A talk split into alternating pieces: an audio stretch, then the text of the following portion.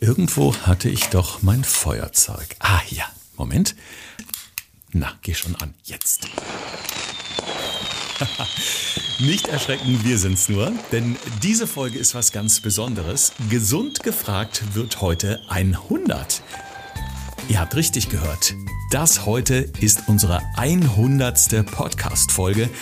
Und wenn wir mal zurückblicken auf den 19. Juli 2020, da hatten Alex und ich die Idee, einen Podcast zu machen mit Themen, wo wir ausführlicher auf all das eingehen, was wir in unseren Fernsehreportagen für RTL im Mittagsmagazin Punkt 12 schon aufbereitet hatten. Seitdem, Alex, haben wir wirklich eine riesengroße Community, die uns jeden Samstag zur Seite steht, wenn hier eine neue Podcast-Folge an den Start geht. Ja, ich bin total begeistert. Wir sind auf dem Weg zu 12.000 Abonnenten. Das ist wirklich ein riesengroßer Wert.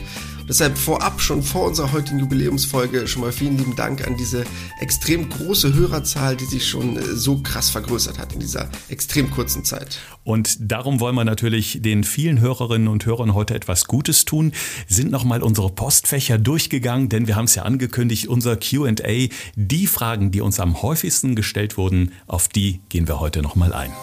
Gesund gefragt. Fünf Tipps für deine Gesundheit mit TV-Reporter Thorsten Slegers und Personal Trainer Alexander Nikolai. Damit ganz herzlich willkommen zu unserer Jubiläumsfolge 100 Mal gesund gefragt. Und das Schöne ist, dass in dieser Jubiläumsfolge auch ein Partner, unser Kooperationspartner mit am Start ist, nämlich das Evangelische Klinikum Niederrhein. Insgesamt an fünf Standorten vertreten in Oberhausen, in Duisburg. Guckt mal auf die Website oder klickt einfach mal in unsere Shownotes. Da werdet ihr sehen, dass das Klinikum an seinen verschiedenen Standorten nahezu mit allen Fachbereichen präsent ist. Da gibt's jede Menge Infos dazu. Und das Schöne ist auch bei uns im Podcast, bei Alex und mir haben wir hin und wieder Ärztinnen und Ärzte sitzen, die zu bestimmten Themen rund um die Ernährung, rund um die Fitness und eure Gesundheit auch nochmal medizinische Einschätzungen geben. So, Alex, aber das große QA, äh, wir sind ja in den letzten Tagen mal so diverse Fragen durchgegangen. Wir haben ja auch äh, immer mal wieder Mails bekommen und ich bin hier gerade auf unserem Insta-Account, Podcast Gesund gefragt heißen wir. Und da schreibt uns eine Hörerin, ich habe ewig lange keinen Sport mehr, also nicht regelmäßig Sport gemacht, so muss es heißen. Wie kann ich denn jetzt am besten anfangen, ohne gleich gefrustet zu sein, weil meine Kondition futsch ist oder ich mich einfach nur total unbeweglich fühle? Ja, eine der allerhäufigsten Fragen, die wir auch schon ganz oft in allen möglichen Varianten gehört haben. Wie fange ich am besten an? Wie lege ich am besten los? Grundlegend, der erste Schritt ist ja schon mal gemacht, ist, besteht Motivation. Klingt ganz banal, aber die ist ja schon mal da. Und das ist gut, wenn die schon mal intrinsisch ist. Also das heißt, wenn die von mir von innen herauskommt und nicht extrinsisch, weil irgendein Arzt sagt, irgendein Therapeut, ah, sie sollten mal abnehmen, weil. Das heißt, das ist schon mal der erste wichtige Weg. Und ich glaube, zwei Punkte sind ganz wichtig und die kristallisieren sich immer wieder heraus. Der erste Punkt ist, sich Ziele zu setzen, die machbar sind. Das heißt, man sollte jetzt nicht so ein Damoklesschwert über sich hängen lassen haben, wo drauf steht, oh Gott, ich muss jetzt 28 Kilo abnehmen oder irgendwie sowas, sondern zu sagen, okay, mein Ziel ist es, vielleicht 20, 30 Kilo abzunehmen, wenn es so viel sein sollte, aber ich stecke mir ein Teilziel. Ich möchte im Monat, ich sage mal ein Beispiel, zwei Kilo abnehmen drei Kilo abnehmen. Also wirklich das Ganze in Teilziele zu untergliedern. Das ist der erste ganz wichtige Punkt, den ich immer wieder sehe, dass Leute wie so eine Art Brett vorm Kopf haben, was denn des Wortes und nicht wissen, wie sie loslegen sollen. Und der zweite Punkt, der auch ganz entscheidend ist, ganz banal, aber sich selber zu versprechen, durchzuhalten. Das heißt wirklich zu sagen, ich mache das jetzt 100 Tage lang. Man weiß aus äh, gewissen Experimenten und auch gerade aus den Bereichen der Motivation und der Psychologie, dass wenn man etwas 100 Tage lang tut, sich selber ein Versprechen gibt, etwas 100 Tage zu tun, daraus eine Gewohnheit wird. Und ich glaube, das ist ein ganz wichtiger Punkt. Und nicht zu sagen, ja, wenn das Wetter gut ist, dann sollte ich vielleicht mal meine Schuhe anziehen und joggen gehen, sondern konkret zu sagen, ich gehe jeden Dienstag und jeden Freitag die nächsten drei Monate lang joggen, egal was kommt, egal bei welchem Wetter, egal was passiert, egal wer mich anruft, egal wie lange ich bei der Arbeit sein sollte, ich verspreche mir das selber.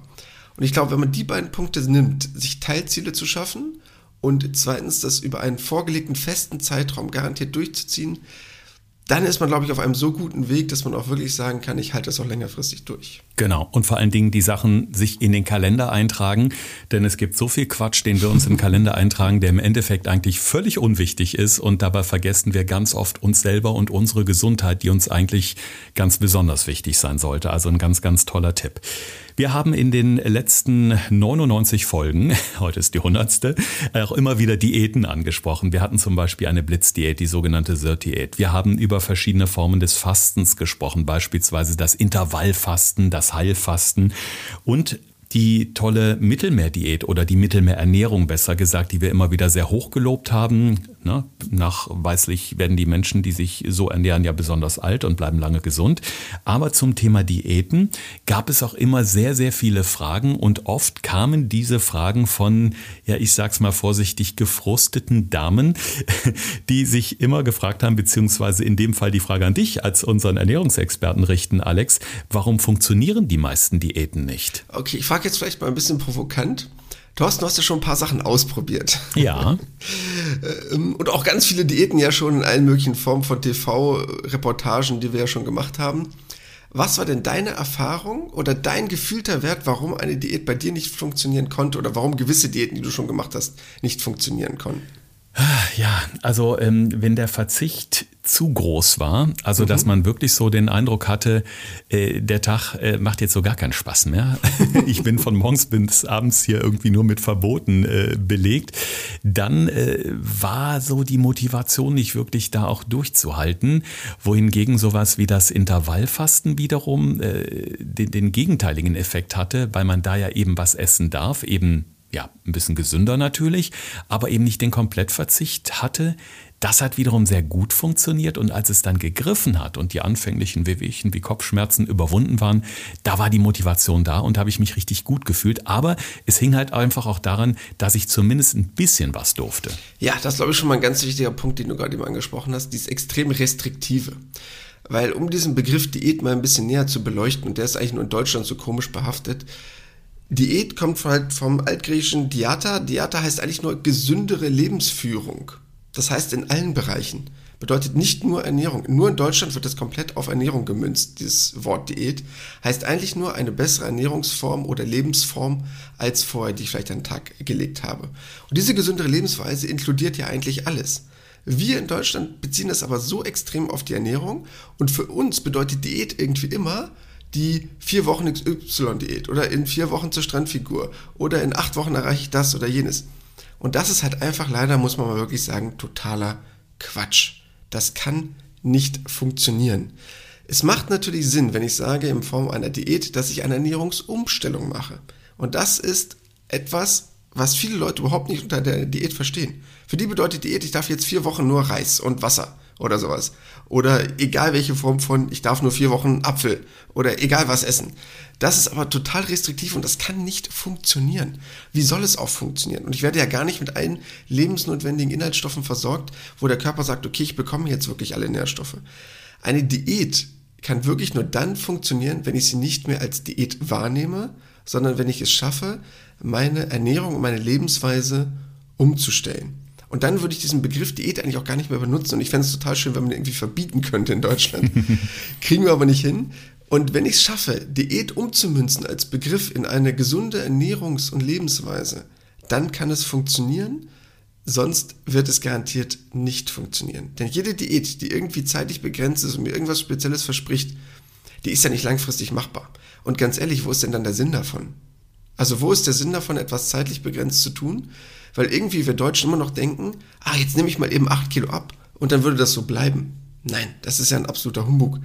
Und ich glaube, da muss auch ganz viel Aufklärungsarbeit entstehen, dass man wirklich merkt, zu verstehen, wie das Ganze im Körper funktioniert und dass eine Diät per se nicht funktionieren kann, außer es ist eine Ernährungsumstellung bzw. eine Veränderung der Lebensweise. Da wären wir eigentlich direkt wieder bei der Mittelmeerküche, die hier in Deutschland auch sehr oft eben als Mittelmeerdiät bezeichnet wird, was aber für Menschen, die in den Regionen leben, keinerlei Diät ist, sondern eigentlich die tägliche Realität. Da wird viel Fisch gegessen, da wird viel frisches Gemüse auf den Tisch gebracht, gesunde Öle. Das ist einfach ein Lebensstil, der gesund hält, der fit hält, äh, der antientzündlich wirken kann. Wir haben ausführlich darüber gesprochen und ich glaube, das zeigt einfach auch, dass es eine teilweise Überzeugung, also einfach der Lebensstil ist und es muss nicht zwingend zwingend irgendwie mit dem Titel Diät behaftet sein. Und das führt eigentlich schon zur nächsten Frage hin, Alex, denn ähm, gerade die Menschen in den Mittelmeerregionen oder in diesen sogenannten Blue Zones, die ja über die ganze Welt verteilt sind, wo Menschen überdurchschnittlich alt werden, weil sie eben entsprechend sehr gesund leben, sich sehr gesund ernähren, kommt hier die Frage auf und die finde ich sehr, sehr spannend. Kann eine ausgewogene oder bestimmte Ernährung eigentlich Medikamente ersetzen? Mit dem Zusatz in Klammern zum Beispiel Diabetes, Bluthochdruck. Hm, ich würde es vielleicht ein bisschen umformulieren. Das heißt, man sollte jetzt nicht denken, dass gewisse Lebensmittel ein Medikament per se ersetzen können. Denn wir müssen jetzt mal solche Sachen beleuchten, wie zum Beispiel, ja, sagen wir mal Schilddrüse. Wenn ich Schilddrüsenproblematik habe und ich brauche Schilddrüsenmedikamente, kann ich jetzt nicht einfach sagen, okay, ich esse jetzt Lebensmittel XY ein bisschen mehr davon, dann brauche ich nicht mehr meine Schilddrüsentablette, weil das Hormone sind, die der Körper dann vielleicht gar nicht mehr produzieren kann in dem Maße. Das heißt, das wäre so ein bisschen Trugschluss, dem sollte man nicht unbedingt aufsetzen. Aber so die klassischen Krankheiten, die wir uns, ich sag mal böse, in einem gewissen Rahmen ja uns selber aneignen, wie Bluthochdruck, Herzgefäßerkrankungen, Diabetes, das sind ja wirklich so Zivilisationskrankheiten. Das ist ja nichts Spezielles in dem Sinne. Das betrifft so viele Menschen in Deutschland, greift immer mehr um sich.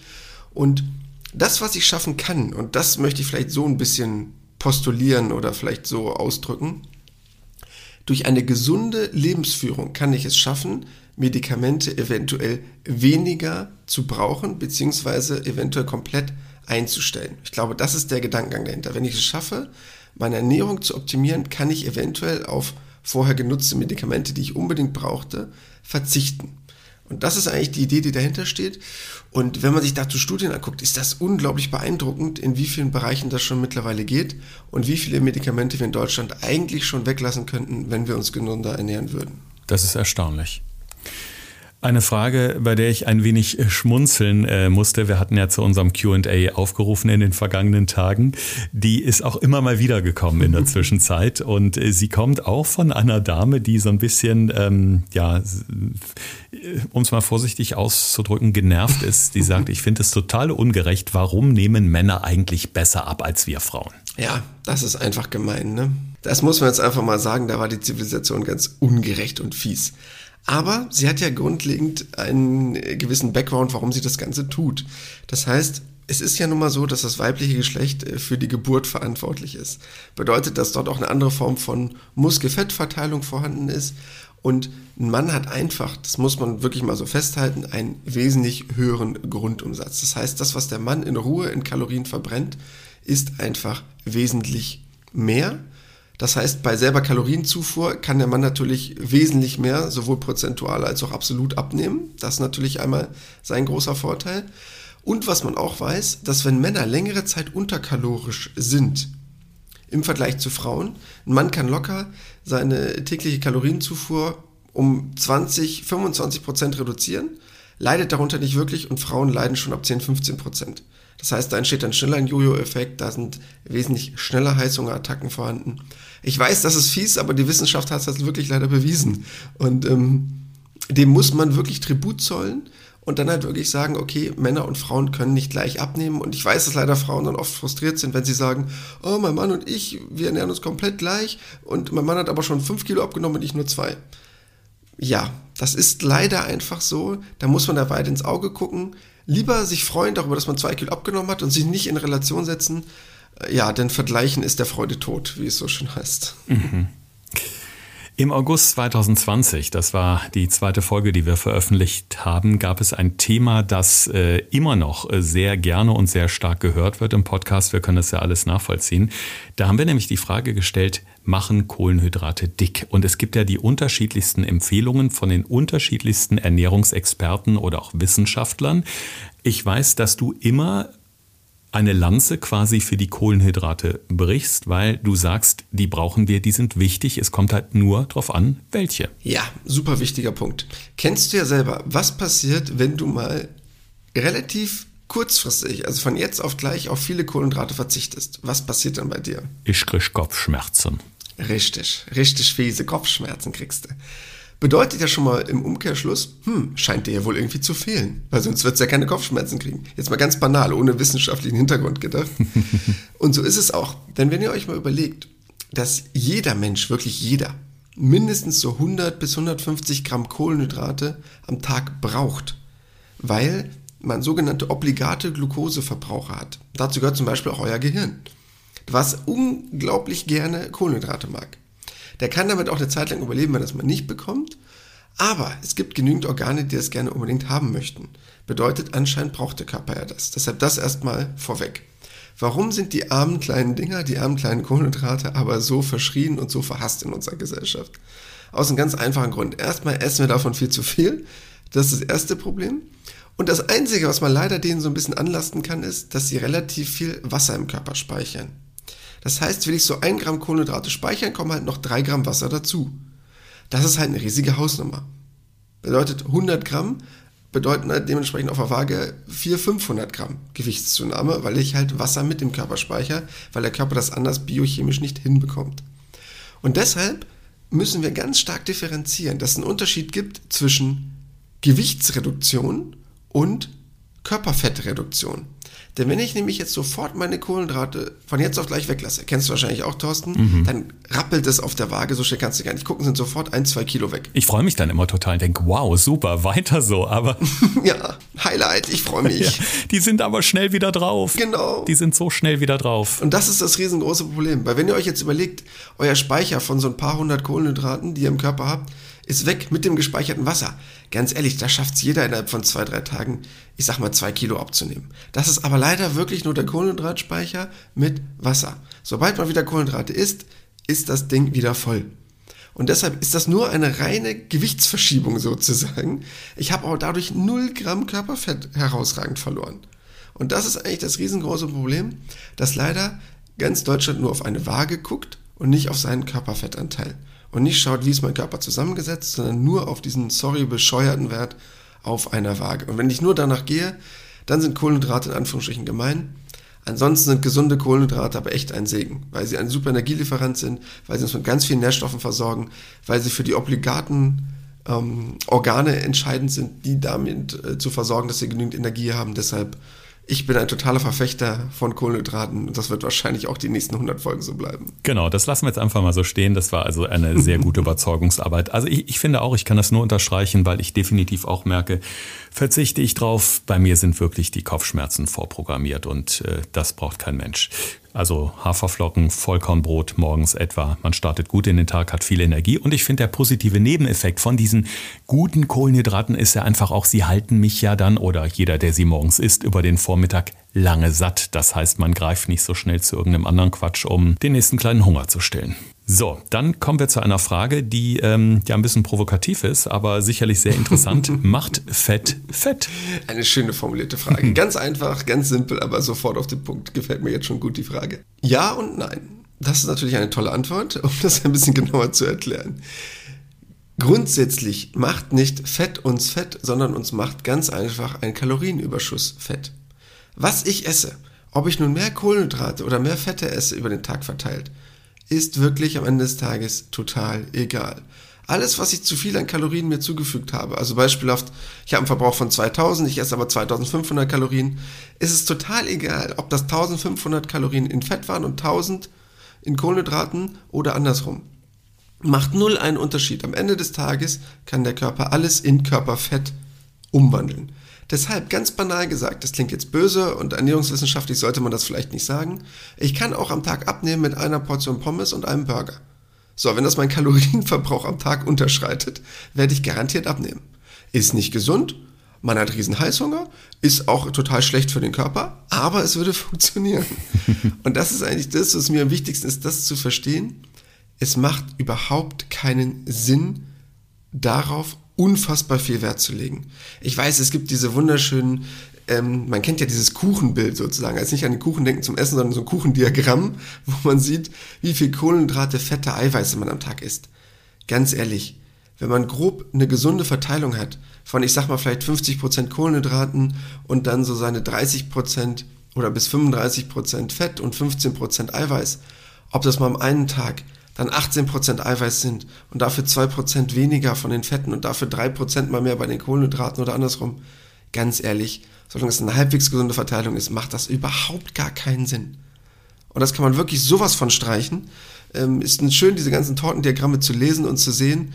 Äh, aber das ist wirklich totaler Quatsch. Wenn das ein gesundes Verhältnis ist, bin ich damit vollkommen glücklich. Das darf auch jeden Tag ein bisschen differieren. Hängt natürlich auch ein bisschen davon ab, was man braucht, ob man nur viel Sport macht, weil man dadurch ein bisschen mehr Eiweiß benötigt oder viel Ausdauersport. Aber wirklich, beim Otto Normalo, Fett macht nicht Fett, Kalorienüberschuss mhm. macht Fett. Prima. Alex, 100 Folgen Podcast, da haben wir natürlich auch einiges erlebt in dieser ganzen Zeit und es äh, kam immer mal wieder auch so die Frage durch, wo produziert ihr denn eigentlich euren Podcast gesund gefragt? Weil gerade bei Instagram, da sieht man das ja schon mal an der Ortsmarke, da steht dann mal Hannover, da steht dann mal Köln wir müssen sagen, es ist sowohl Hannover als auch Köln. Denn dank der tollen digitalen Technik kann man Podcasts ja immer und überall produzieren. Ich erinnere mich an ganz, ganz viele Folgen, wo wir uns mittags zum Podcasten verabredet haben und du beispielsweise in deinem äh, Studio in Hannover warst, wo du als Personal Trainer und Ernährungsexperte bist und ich irgendwo auf einem Autobahnrastplatz äh, mit Mikrofon in meinem Auto saß und wir dann über WhatsApp gesprochen haben. Auch so geht Podcast und das können sich vielleicht viele nicht vorstellen, aber ja, es geht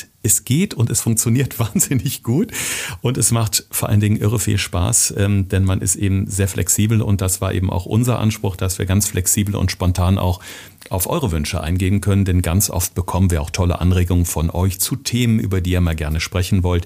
Und ich glaube, ich verrate nicht zu viel, wenn ich sage, dass die nächste Fernsehreportage auch schon wieder quasi in den äh, Kinderschuhen steckt. Die werden wir demnächst äh, produzieren. Dann gibt's uns auch wieder zu sehen. So, aber ich habe auch so Zettel, wo ich mir immer mal so Notizen drauf mache. Und auf einem meiner ersten Zettel steht, ähm, da ist mir bei dir aufgefallen, Alex, immer wenn ich das Wort Trockenobst erwähne, sehe ich quasi, auch wenn wir nicht in einem Studio sind, wie sich bei dir quasi die Nackenhaare sträuben. Du hast Trockenobst. Ja, ich hasse Trockenobst. So wie ich ein Verfechter der Kohlenhydrate bin, bin ich der Mörder des Trockenobsts. Also ich würde gerne dieses Lebensmittel aus deutschen Regalen verbannen. Das ist für mich eine der dümmsten Erfindungen der Menschheit, etwas Gesundes zu nehmen, das zu trocknen und komplett damit zu zerstören, was eigentlich der Vorteil von diesem Lebensmittel war. Also, ich könnte jetzt das drei Stunden so weitermachen, aber in ganz kurz. Wenn ich etwas Gesundes habe, wie einen Apfel, der einen hohen Wasseranteil hat, gesunde Ballaststoffe, relativ wenig Zucker, langer Sättigungseffekt, also bezogen auf eine relativ geringe Kalorienmenge, warum entziehe ich dem den kompletten Wasseranteil, erhöhe dadurch extrem natürlich prozentual den Zuckeranteil, werde dadurch nicht mehr satt und zerstöre auch noch durch diese Form der Herstellung, auch wenn man das mittlerweile relativ gut kann, aber trotzdem relativ viele darin enthaltenen Inhaltsstoffe. Das ist für mich, sorry, genauso, als würde ich aus einer Kartoffel Chips machen. Also, das ist genauso bescheuert. Also, die schmecken wenigstens ganz gut. Ich wollte gerade sagen, also ich musste gerade nachdenken, aber so Kartoffelchips, hm, lecker, kann man mal machen. ja, aber rein, aber rein ernährungsphysiologisch ist es ungefähr derselbe Schwachsinn. Und das Schlimme ist, dass die Leute immer noch denken, dass Trockenobst eine geile Erfindung wäre und super gesund. Also ja, ist gesünder als Chips. Ne, das ist jetzt nur eine Frage der Relation. Aber an sich es ist halt wirklich eine Kalorienbombe in einer Mini-Mogelpackung. Es äh, ranken sich auch so viele Mythen irgendwie darum. Es gibt ja auch Leute, die schwören darauf, äh, beispielsweise bei äh, getrockneten Pflaumen, dass die super anregend für die Verdauung sind. Ne? Also da, da gibt es ja einige Mythen. Ja klar, also weil das schon äh, relativ konzentriert ist, hast du auch äh, im positiven Sinne, gerade wenn man so eine träge Verdauung hat, auch so eine leicht ja, Peristaltik, also verdauungsfördernde, unterstützende Wirkung. Die will ich dem auch gar nicht rauben. Hättest du aber auch bei Lebensmitteln, die nicht so einen hohen vollgeballerten Zucker hattest, ja, verständlich. die genauso dafür sorgen. Also gesunde Ballaststoffe äh, sind auch super für deine Verdauung. Dafür brauche ich jetzt nicht getrocknetes Obst. Also Obst mit Zucker äh, ist dafür nicht mhm. entscheidend. Ich weiß, dass die Wirkung hat, aber das kann auch wer anders machen. Okay. Gab es denn für dich als Experte äh, irgendwelche Learnings noch in 100 Folgen? Wahrscheinlich schwer, weil eigentlich weißt du ja alles, sonst würde ich nicht so viele Fragen stellen können. Gab es so irgendwas, wo du sagst, yes, also daran erinnere ich mich ganz besonders? Also das, was mir halt aufgefallen ist, oder das, was super interessant war, es gab ja immer wieder gewisse Fragestellungen, die ganz oft vorkamen und wo ich fast immer, bei fast jeder dieser Fragestellungen, alles was um das Thema so Verdauung, bessere Verdauung, wir haben ja auch schon ganz viel über das Thema so Magen-Darmbakterien ähm, gesprochen, ich konnte in fast jeder fünften Folge Hülsenfrüchte als Antwort geben. Gefühlt konnte ich fast immer Hülsenfrüchte sagen. Ich weiß nicht, ob du das auch so wahrgenommen hast. Für mich war es aber so. Ja, also äh, dicht gefolgt von der Mittelmeerdiät. Also das waren auf jeden Fall so zwei Sachen, die immer mal wieder kamen, was ja dafür spricht, um es ganz klar zu sagen. Ja, weil also das Thema Hülsenfrüchte für mich gefühlt ähm, eine mit der wichtigsten Lebensmittel, die wir so haben, weil es super hohen Ballaststoffanteil hat, extrem viel Eiweiß, also pflanzliches Eiweiß, was wir ja ganz oft nicht haben, wenn wir jetzt nicht tierisches Eiweiß zu uns führen, weil ganz viele Lebensmittel haben einfach kein pflanzliches Eiweiß. Und äh, die Ballaststoffe, die ja dafür sorgen, dass wirklich unsere Magen-Darm-Bakterien aufleben können und super unterstützt werden. Extrem langer Sättigungseffekt. Also Hülsenfrüchte war so ein Ding, wo ich gemerkt habe, okay, das kannst du, das ist einfach so eine Antwort, die ich ganz oft geben konnte, weil sie ganz viele Probleme lösen konnte von Fragen, die uns immer wieder gestellt wurden. Deshalb war das so ein Thema, was ich ganz oben hatte. Ähm, dann noch eins, was mir auch immer ganz oft aufgefallen ist, das Thema Omega-3-Fettsäuren. Weil ja ganz oft das Thema auf Fette kam, gesunde Fette.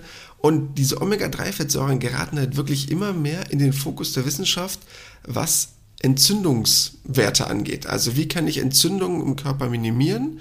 Gerade als Stichwort zur Silent Inflammation, also diese stillen Entzündungen, die im Körper vorherrschen können, die ja immer mehr in den Fokus geraten. Haben wir auch schon häufiger darüber gesprochen, bei der Entstehung von Erkrankungen, zum Beispiel auch ganz neu bei solchen Bereichen, ähm, wie ob das nun jetzt Magen-Darm-Erkrankungen sind, aber auch, wir hatten schon mal über das Thema Alzheimer, äh, Demenz gesprochen im Allgemeinen. Das sind ja Sachen, also wo das immer mehr zum Thema wurde, deshalb das fand ich super interessant und ich glaube, das waren Themen, die immer wieder kamen.